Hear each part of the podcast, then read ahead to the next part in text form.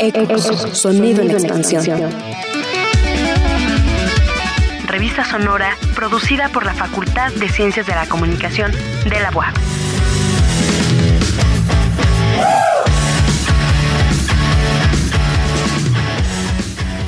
Hey, ¿qué onda, gente? Espero se encuentren bastante, bastante bien. Yo soy Fer Méndez, pero no estoy sola, estoy con Yulisa Pérez y Jesús Calleca. Y esto es Ecos, Revista, Revista Sonora. Sonora.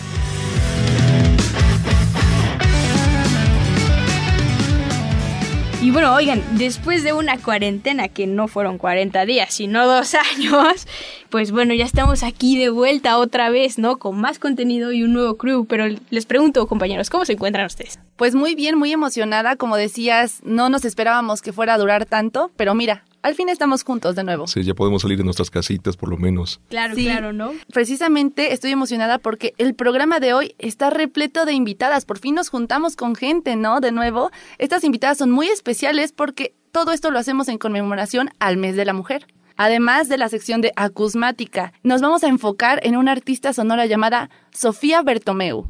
Claro, y además una de mis secciones favoritas, la palabra misteriosa. Y ya para finalizar, tenemos una entrevista con la doctora Abril, quien nos comentará un poco sobre el ciberactivismo. Y no olvidemos las secciones de cajón como las efemérides de la semana y cultura mediática, en donde tendremos grandes invitados.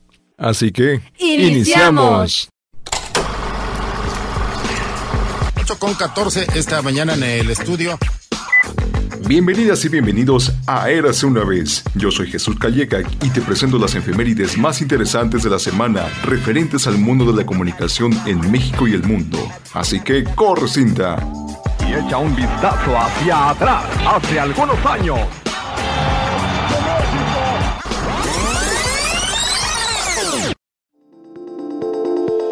12 de marzo 1989 se crea la World Wide Web la red informática mundial mejor conocida como WW gracias al científico británico de computación Tim Berners-Lee, quien describe que su gran creación fue un accidente. Gracias a Berners-Lee, desde hace 33 años podemos visualizar páginas como textos, imágenes, videos, música y muchos más elementos multimedia de todo el mundo con ayuda de un navegador web. 13 de marzo 1878 se realiza el primer enlace telefónico en México, el cual ocurrió entre las oficinas de correo de la Ciudad de México y Tlalpan. Ese mismo año, pero en el mes de septiembre, se instaló la primera línea telefónica entre el Castillo de Chapultepec y Palacio Nacional.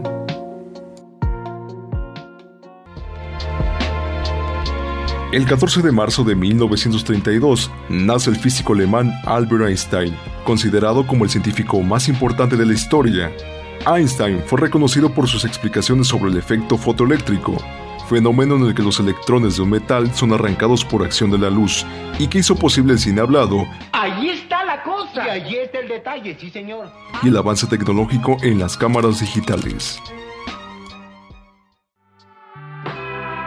15 de marzo 1983 la Organización de las Naciones Unidas declara el Día de los Derechos de los Consumidores. Durante ese día, las agencias de comunicación y marketing aprovechan para diseñar grandes campañas que ayudan a los minoristas a lograr grandes resultados. ¡Al mejor precio! 18 de marzo 1951. Hace 71 años, la compañía Zenith lanzó en Chicago el primer sistema de televisión de paga del mundo llamado Fonevisión.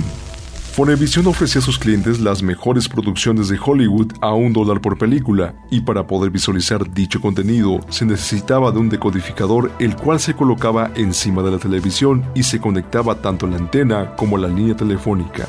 I'll be back. Y hasta aquí las efemérides. Si les parecieron interesantes, no se pierdan Érase una vez la próxima semana. Y ahora vamos a la sección de cultura mediática, en donde encontrarás los mejores análisis sobre contenidos audiovisuales, en esta ocasión con la doctora Mónica Medina Cuevas.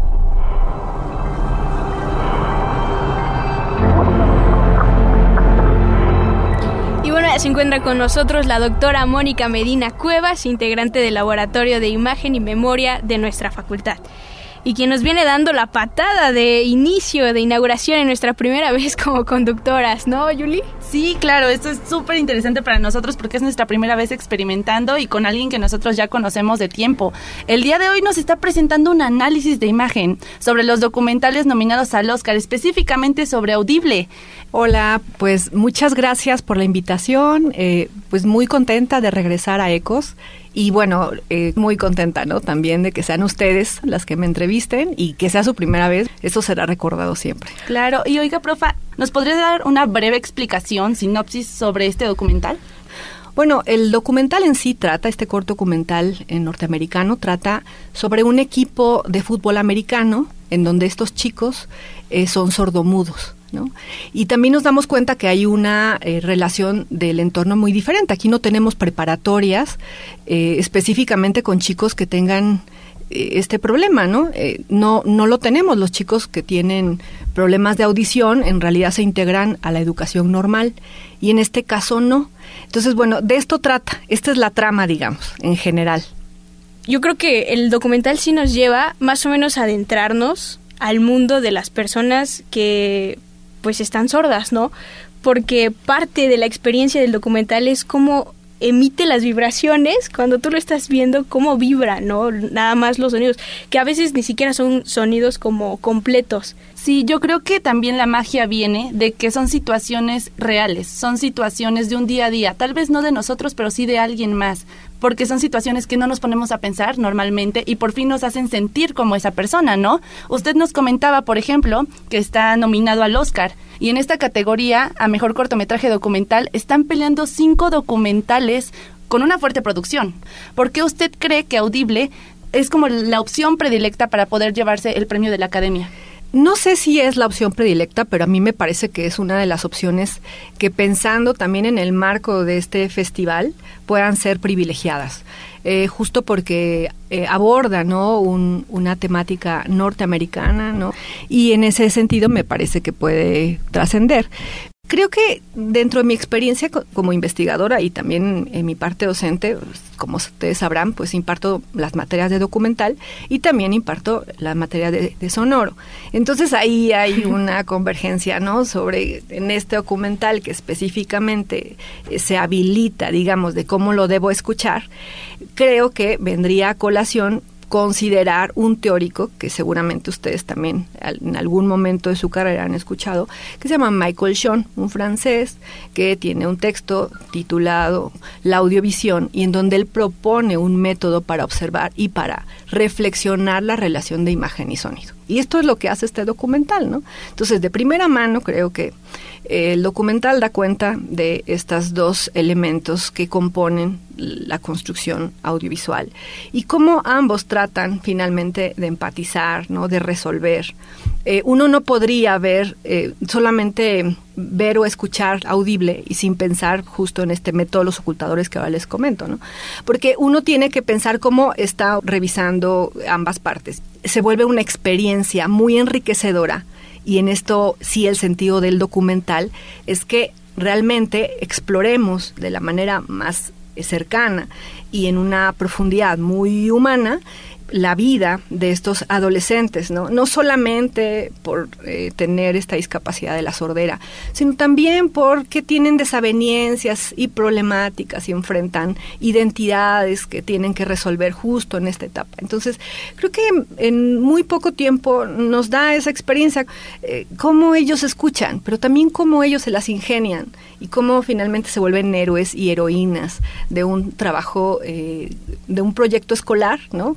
De una, actividad escolar como es el fútbol americano y que uno nunca se pone a pensar, ¿no? Cómo, cómo se comunican, ¿no? Y además en un deporte que de pronto sabemos que requiere eh, el habla, ¿no? Entonces creo que hay muchas cuestiones ahí que se manejan que, que pueden ser importantes para que el documental trascienda tal vez en esta entrega del Oscar. Sí, claro, no, justo como lo comentaba, muchas veces el documental tiene que defender una idea, ¿no? Y en esta yo creo que se defiende perfectamente, o sea, tratar de, acercarnos al mundo de estas personas y también de hacernos ver hasta un poco cómo sienten.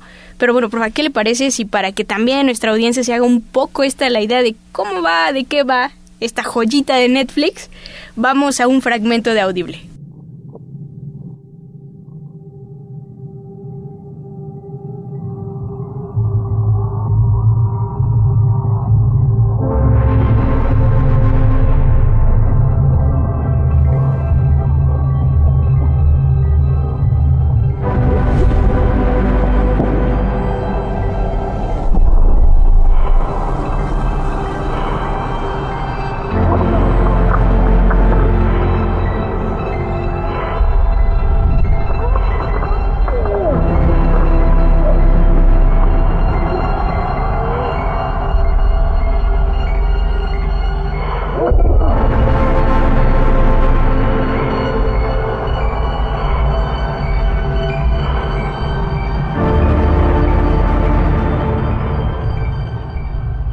Lo que acabamos de escuchar fue un fragmento de esta pieza audible, el cual, como ya dijimos anteriormente, está nominado al Oscar y Billy Pena es el encargado de la fotografía. Eh, bueno, él hace un trabajo visual impresionante, como ya lo comentábamos, más porque te envuelve. Me gustaría que nos dijera qué elementos usted cree que distinguen a la composición de él, de Billy Peña, en su fotografía a comparación de otro, de otro tipo de fotografía, ¿no? Yo creo que eh, justo regresaré ¿no? a esta teoría que les estoy mencionando de la audiovisión de Sean, en donde habrá que repensar el plano de encuadre en función del sonido, ¿no? Siempre.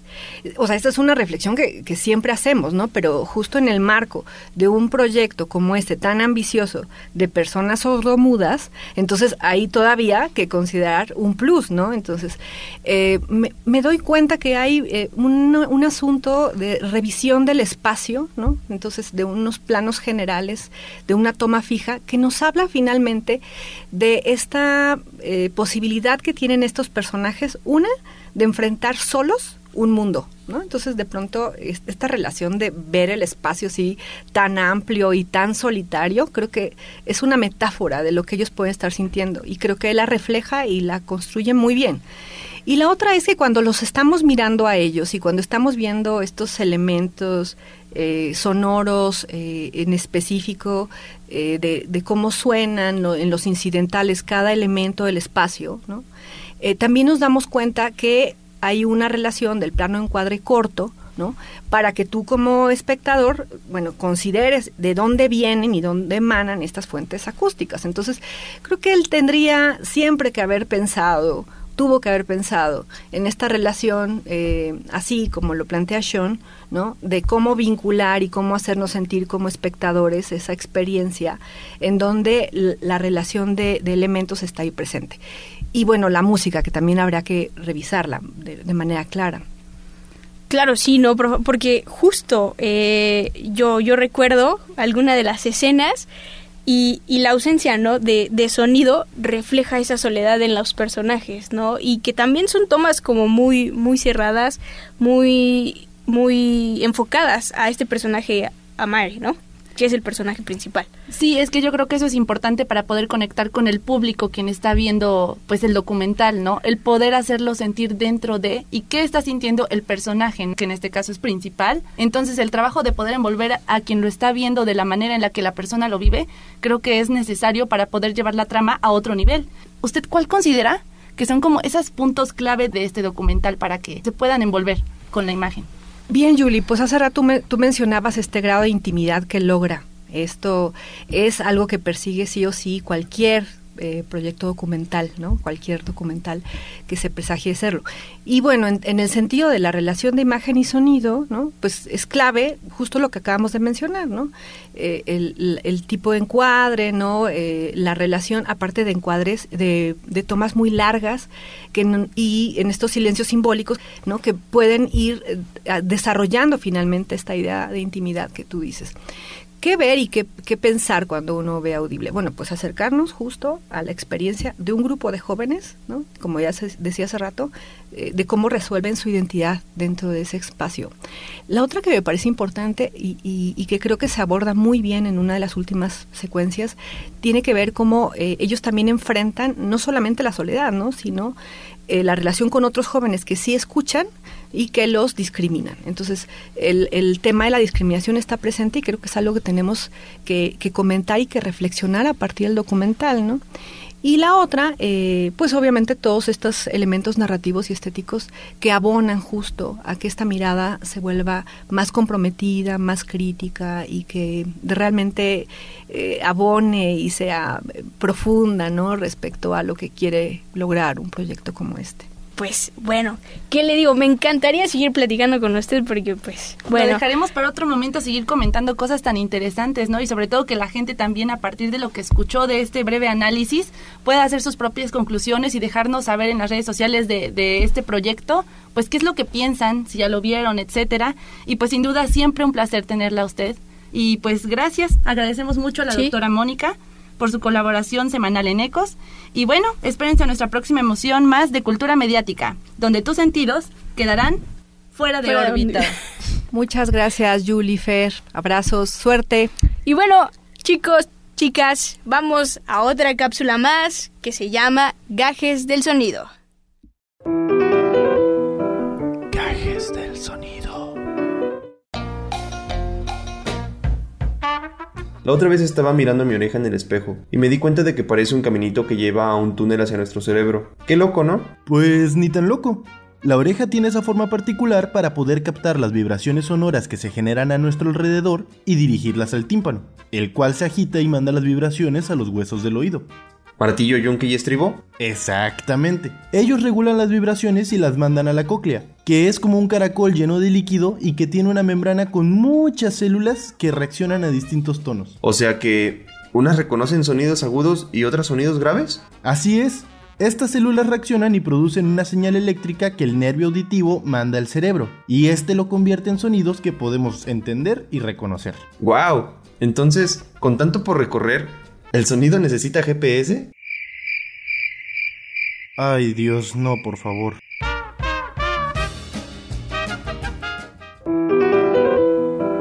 Cajes del sonido. Ecos, sonido en expansión. Estamos de vuelta.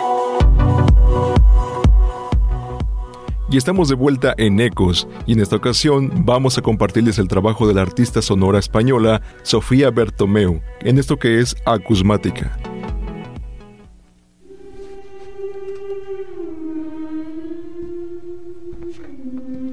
Escucha, escucha. Acusmática, donde el sonido es conductor de la creatividad. La forma acústica del arte y la experimentación. Experimentación. Escucha.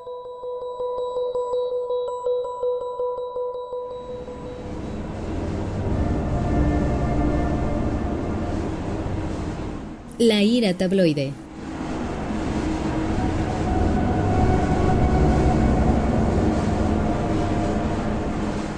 Mis proyectos se centran principalmente en el empleo de complejos y amplios conceptos como el paisaje, el retrato y la identidad, siendo estos abordados desde una perspectiva disuelta, defendiendo así la idea de lo no fijo, del todo en continuo movimiento.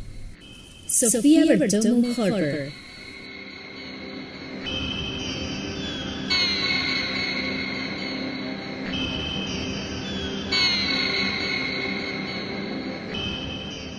Acusmática experimentaremos con la atención de nuestra audición los paisajes abstractos de Sofía Bertomu Harburg, artista multidisciplinar española donde sus estudios en bellas artes, en historia y patrimonio histórico han desarrollado en la personalidad de Sofía ser compositora del sonido desde una perspectiva conceptual.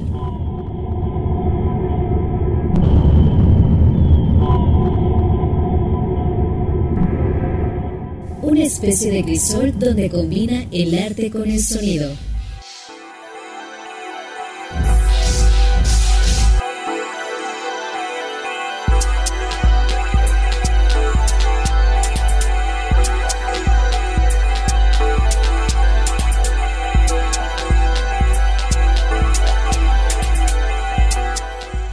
Crea proyectos que se refieren a temas como identidades disueltas, espacios disueltos, emociones profundas y ocultas, paisajes abstractos dentro de áreas más amplias como museos, el cuerpo mismo definiendo de esta manera paisajes sonoros y retratos conceptuales y temáticos a nivel sonoro y visual.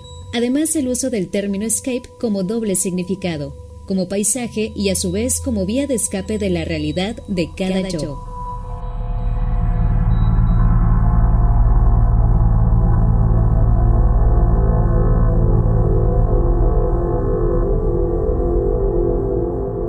Sofía se sirve de disciplinas como la fotografía, la pintura, el arte sonoro, la música experimental y el dibujo para acercarse al paisaje, el retrato y la identidad para poder así materializarlos en soportes físicos o digitales.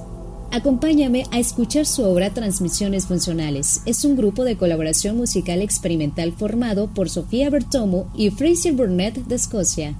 Escuchemos No Simpático en Absoluto.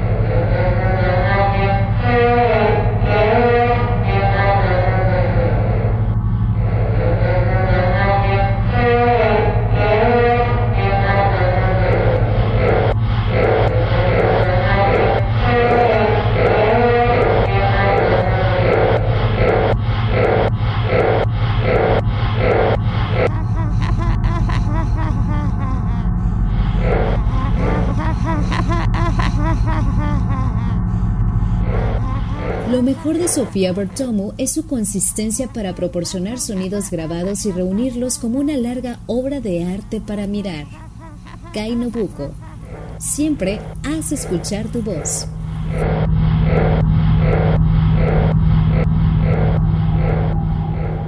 Acusmática. Acusmática. La forma acústica del arte y la experimentación.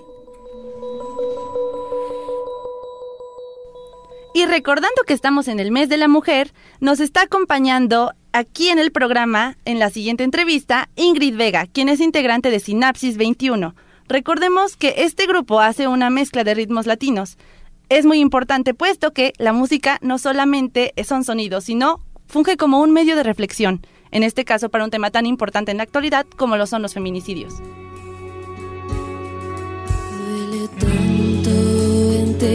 Enterarse cada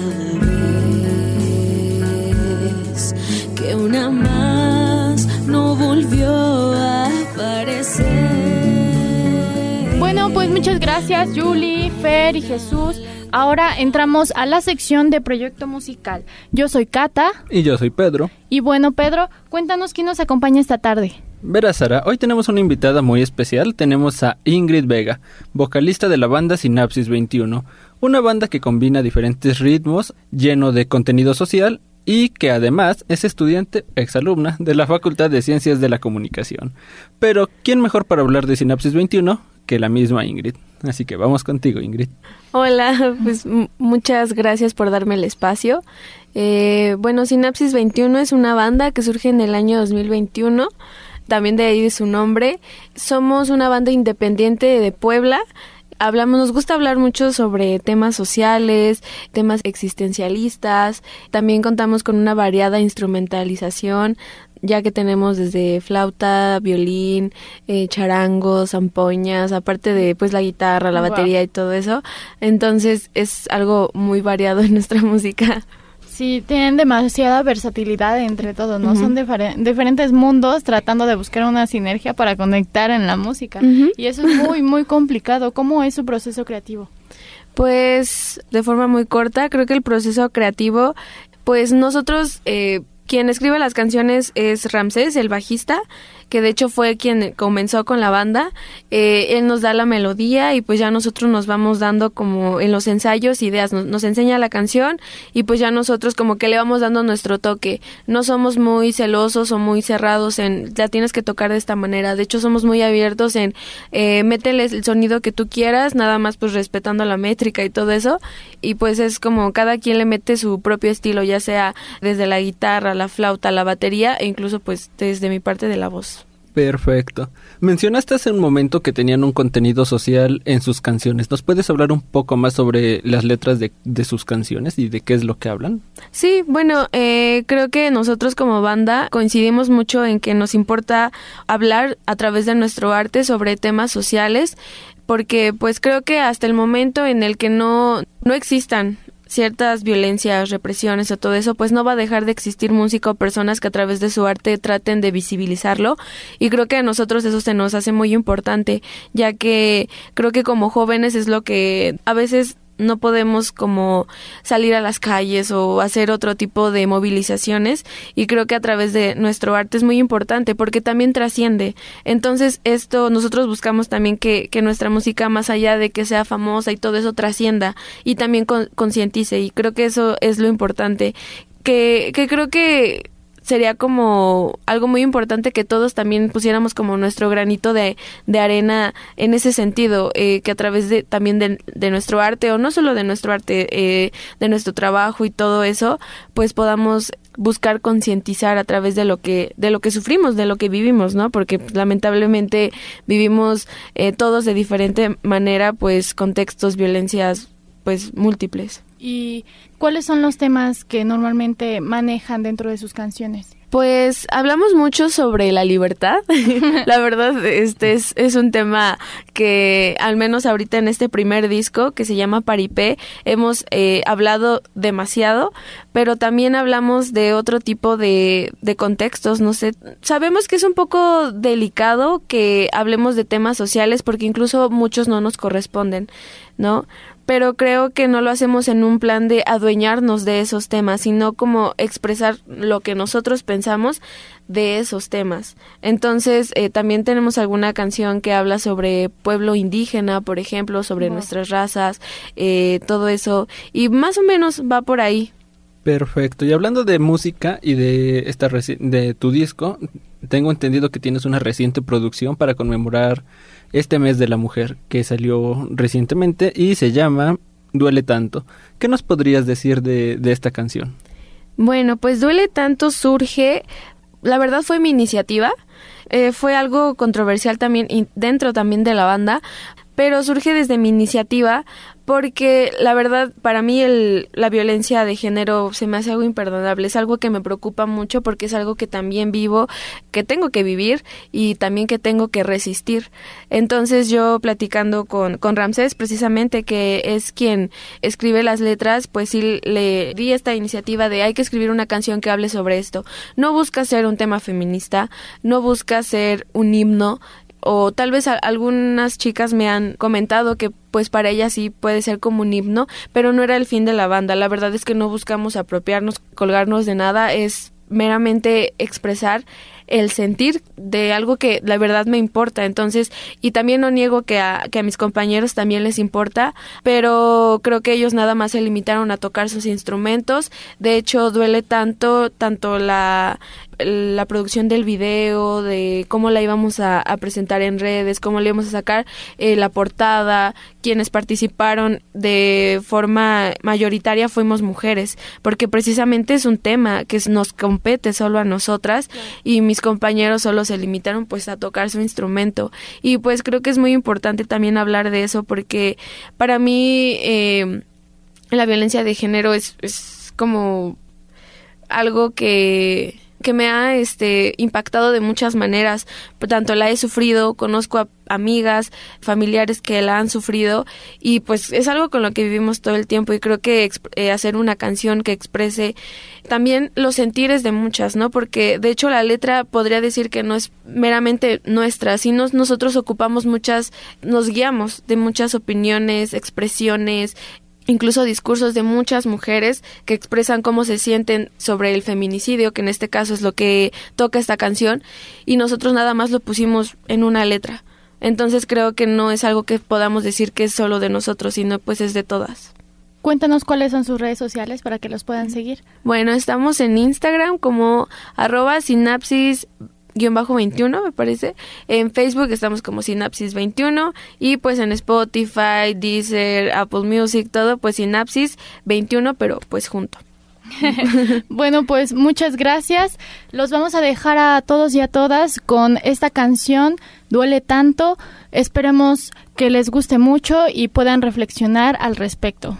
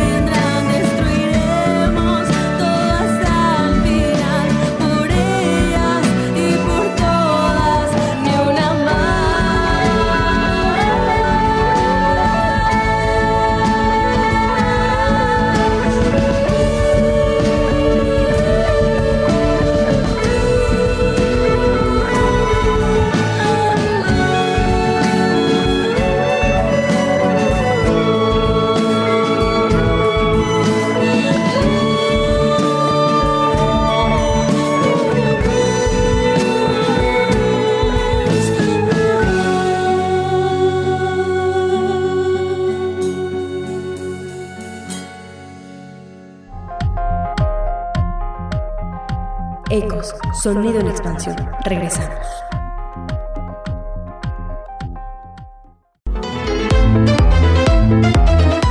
La palabra misteriosa de la semana. La decimos, la escuchamos, pero no sabemos qué significa. Meme. Definición. En la actualidad se le denomina meme a un tipo de contenido difundido a través de las redes sociales, consistente en una imagen y un texto breve, representando así una idea, concepto, opinión o situación. Los memes han adquirido un enorme poder como forma de expresión cultural, ya que funcionan no solo como una manera de entretenimiento en una sociedad digital, sino también para transmitir valores y modos de opinión. Historia. El término meme fue creado por Richard Dawkins en 1976, mucho antes del Internet, resultado de la adaptación entre la palabra inglesa gene, que significa gen, y memoria y mímesis, que significa imitación. Dawkins usó por primera vez la palabra meme en su libro El gen egoísta, en donde se menciona que los memes son a la cultura lo que los genes son a la biología. Usos.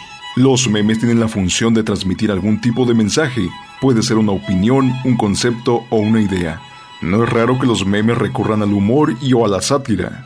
Los memes exitosos tienen las siguientes características, longevidad, la capacidad para significar a lo largo del tiempo, fertilidad, el mensaje es claro, lo que aumenta su incidencia y probabilidad de replicación, y fidelidad de reproducción, es decir, mantener la intención original del meme en la reproducción. Hasta aquí la palabra misteriosa. Continuando un poco con el tema de los memes, se llega a pensar que los jóvenes solo usamos las redes para divertirnos o para cuestiones superfluas, ¿no? ¿Qué opinan ustedes, compañeros? Pues creo que incluso también un modo de comunicación actualmente para los jóvenes son los stickers o también las abreviaciones en las palabras. Sí, creo que es muy interesante cómo la imagen se ha reivindicado, ¿no? Y muchas veces ya ni siquiera utilizamos palabras. Claro, para entender más sobre este fenómeno, tuvimos una charla con la doctora Abril Gamboa Esteves, quien es profesora, investigadora de la facultad y una de las fundadoras de la carrera de comunicación. Ella tiene especialidad en cibercultura y una charla con la maestra Gabriela Benítez nos esclarecerán sobre el uso que le damos los jóvenes a las redes y cómo podemos hacer un empleo más responsable como buenos ciberciudadanos.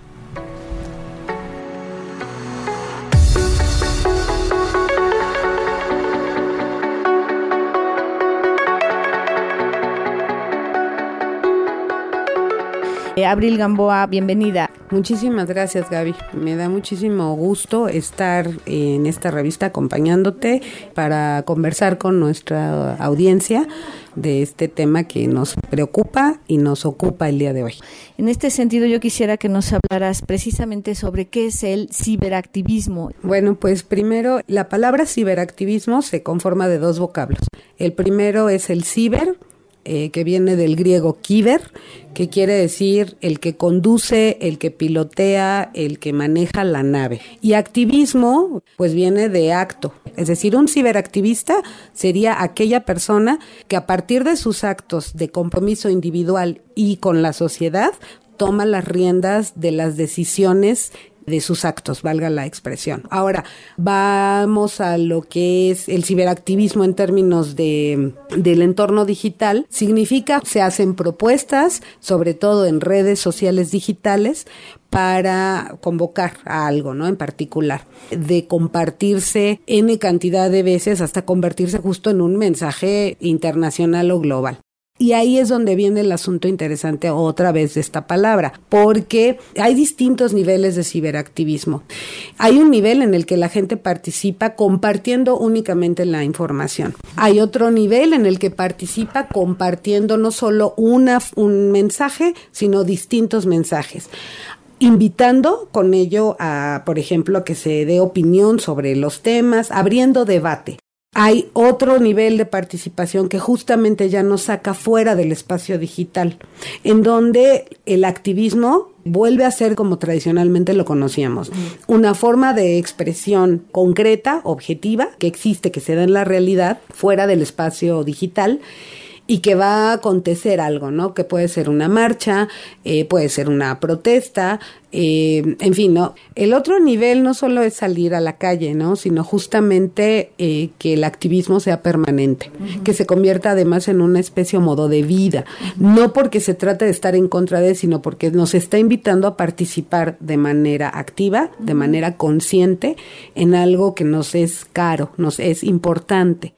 ¿De qué otra manera deberíamos entonces eh, usar la comunicación para ir un paso más allá? Bueno, la pregunta es muy interesante porque a mí me remite a diferenciar dos ámbitos fundamentales de la comunicación. Si lo vemos desde este aspecto comunicativo, es decir, la comunicación como una herramienta, yo creo que algo que podemos hacer es fomentar el sentido de responsabilidad en cuanto a la información que compartimos y en cuanto a la opinión que emitimos. Si yo como un usuario o usuaria de una red social observo una información, por lo menos antes de dar a conocer la información o de compartirla, puedo verificar ¿sí? el origen de la información, la veracidad de la información, porque esto es otra de las cosas que hoy se pone justo en duda. La objetividad de la información, la veracidad de las fuentes, la legitimidad en términos de la ética con la que se dan a conocer las cosas. Si nosotros no cuidamos estos aspectos, vamos a estar participando de un estrés colectivo que va increciendo y toma diversas rutas de escape como justamente eh, cometer justamente actos de expresión que involucran justo el, uso del espacio público, ¿no? Para protestar y dejar ahí una marca permanente en términos de aquí estuve y no estoy de acuerdo con lo que está pasando. Entonces, a mí eso es lo que me parece importante desde la comunicación. Si la vemos como una herramienta, ¿qué podemos hacer? Eh, como acto comunicativo, fomentar el sentido de información, eh, de veracidad, de objetividad y de mucha prudencia antes de emitir una opinión. Ahora, está el otro aspecto de la comunicación, que es el sentido comunicacional. Y ese es el que involucra la interacción, ¿no? Eh, ya no vamos a decir interacción cara a cara todo el tiempo, porque hay un elemento mediador, en este caso, pues las, las redes sociales. Pero en las redes podemos interactuar, podemos debatir, podemos opinar, ¿no? Y habrá a lo mejor quien nos responda algo, ¿no? Y nosotros le respondamos a esa otra persona algo. No es fácil buscar rutas alternativas eh, para reaprender a relacionarnos, ¿no? Yo creo que hay que empezar desde lo propio, desde lo individual, pero sin pasar por alto que en la, solo en la interacción, cara a cara, podemos mejorar esta condición. Porque, perdón, las redes sociales son un espacio virtual. Yo no estoy viendo realmente la expresión de la persona ni escuchando su timbre y tono de voz ante algo que escribe. ¿no? O ante un GIF que pone. No sé si cuando puso el GIF o cuando haya escrito algo, a lo mejor esa persona estaba enojada o estaba triste. Entonces, en esta interpretación que nunca es completa a través de redes sociales, creamos o fomentamos imaginarios de la otra persona o de la situación. Eh, Abril, ¿Hay alguna manera de, ser un ciberciudadano? Esa es una construcción social que viene en camino, ¿no?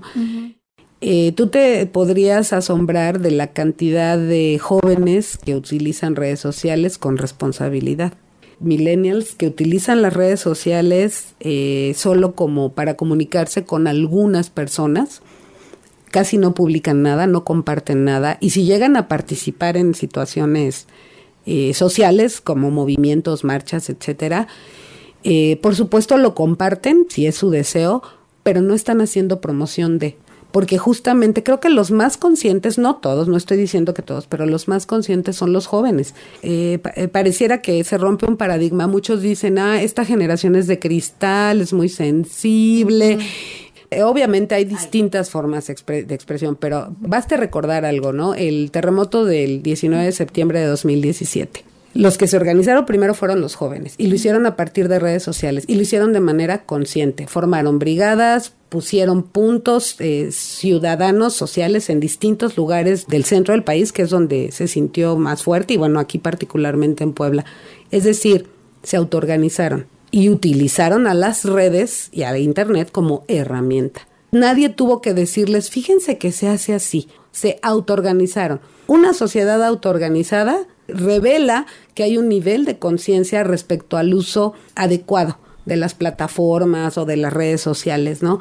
No estoy hablando de que sea general porque también hay eh, mucha irresponsabilidad, pero yo pondría más atención en quienes somos adultos y el uso que le damos. Y no solo es una pregunta que tendríamos que dejar hasta el momento sin respuesta, sino pensar cómo nos vamos a reconstruir como ciudadanos en el ciberespacio. No hay algo que legalmente o de manera oficial podamos hacer. El Internet así nació, como un eh, territorio libre, ¿no? Y yo creo que eso es algo que podemos defender mediante la educación. Es decir, por lo menos como ciudadano, antes de dar a conocer algo, de compartir algo, por lo menos informarme si, de, de, de, la fuente, ¿no? De quién dice qué, ¿no? Y cuándo fue dicho, ¿no? Eh, otra de las cosas es justamente me, el preguntarme si comparto esto, voy a contribuir en algo, voy a apoyar algo en lo que yo creo, al menos lo que sea que yo crea. Si lo comparto y genera alguna reacción, ¿cómo voy a reaccionar yo, ¿no? Como ciudadano. Entonces, eh, yo creo que se trata de usar las redes a favor nuestro, ¿no? Como en el caso del 19 de septiembre, que yo vi una reacción de los, de los jóvenes particularmente que no, yo no la había dimensionado, no solo de los jóvenes, ¿no? Yo hablo en general de la sociedad, pero me centro particularmente en ellos. Y en el caso de los adultos, yo creo que tenemos que ser mucho más responsables, ¿no? Y sobre todo algo, no personalizar yo he visto destruirse amistades justamente porque alguien dice algo en contra de y el otro responde o la otra responde y eso termina con una amistad o lo que sea, ¿no? De años, qué sé yo. ¿no? Justo porque nos lo tomamos como algo personal, pero más que eso porque queremos tener la razón y porque, insisto, porque parece que hoy vivimos en esta época que Camille Paglia lo dice con mucha contundencia, la dictadura de lo políticamente correcto. Y con eso habría que tener cuidado porque eh, entonces estamos en el mundo de las apariencias y todo hay que cuidarlo, todo hay, hay que cuidar lo que se dice, lo que se publica, lo que se piensa, ¿no? Yo no digo que no lo cuidemos, ¿no? Hay un nivel público y eso es lo que tendríamos que concientizar. ¿Cuál es el nivel eh, público en el que yo quiero participar? ¿Y cuál es el nivel que voy a mantener como parte de mi esfera privada? ¿No? Si hay personas que comparten, por ejemplo, su día a día, desde qué qué, qué, alimentos consumen, dónde están, etcétera, bueno, son libres de hacerlo, ¿no? Pero igual es libre una persona que a lo mejor publica una vez al año, ¿no? O, muy, muy de vez en cuando a lo mejor comparte algo, pero eso no quiere decir que no tenga pensamientos, sentimientos o que no actúe en función de lo que de los temas vigentes de la de, de, sociales, ¿no?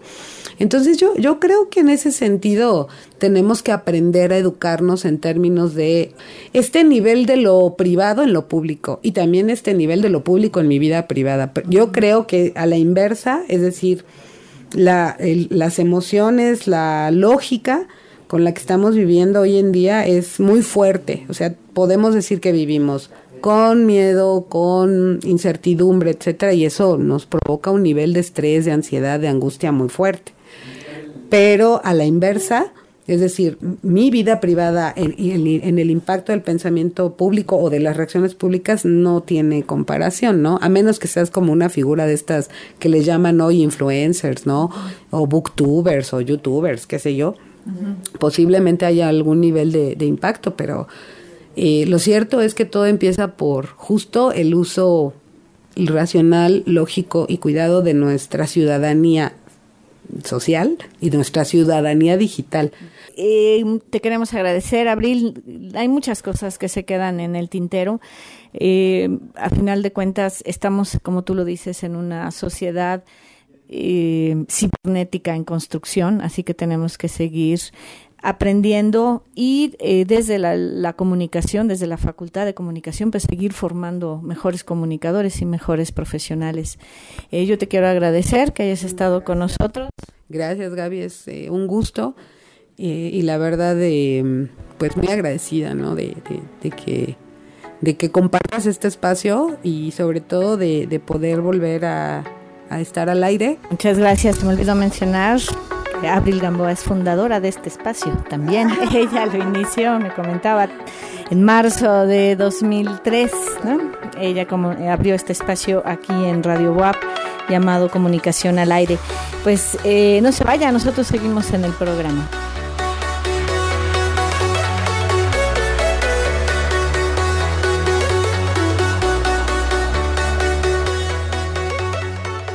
Ella fue la doctora Abril Gamboa, profesora e investigadora fundadora de la facultad y de este programa en Radio WAP en 2003, quien nos habló del uso que hacen los jóvenes de las redes sociales, de cómo han hecho manos para el ciberactivismo social, entre otras cosas. Y antes de despedirnos, les queremos hacer la invitación este 22 de marzo a las 5 de la tarde a la presentación del libro digital Radios Comunitarios y Compromiso Social en América Latina. Este libro surgió del Segundo Congreso Nacional de Radios Comunitarias y Expresiones Latinoamericanas 2021.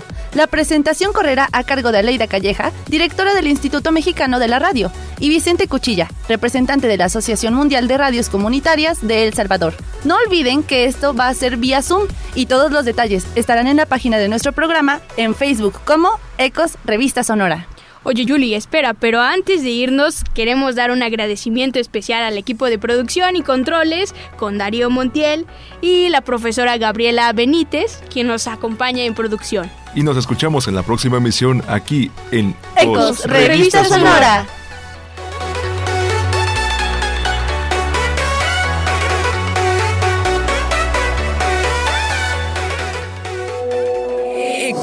Revista Sonora.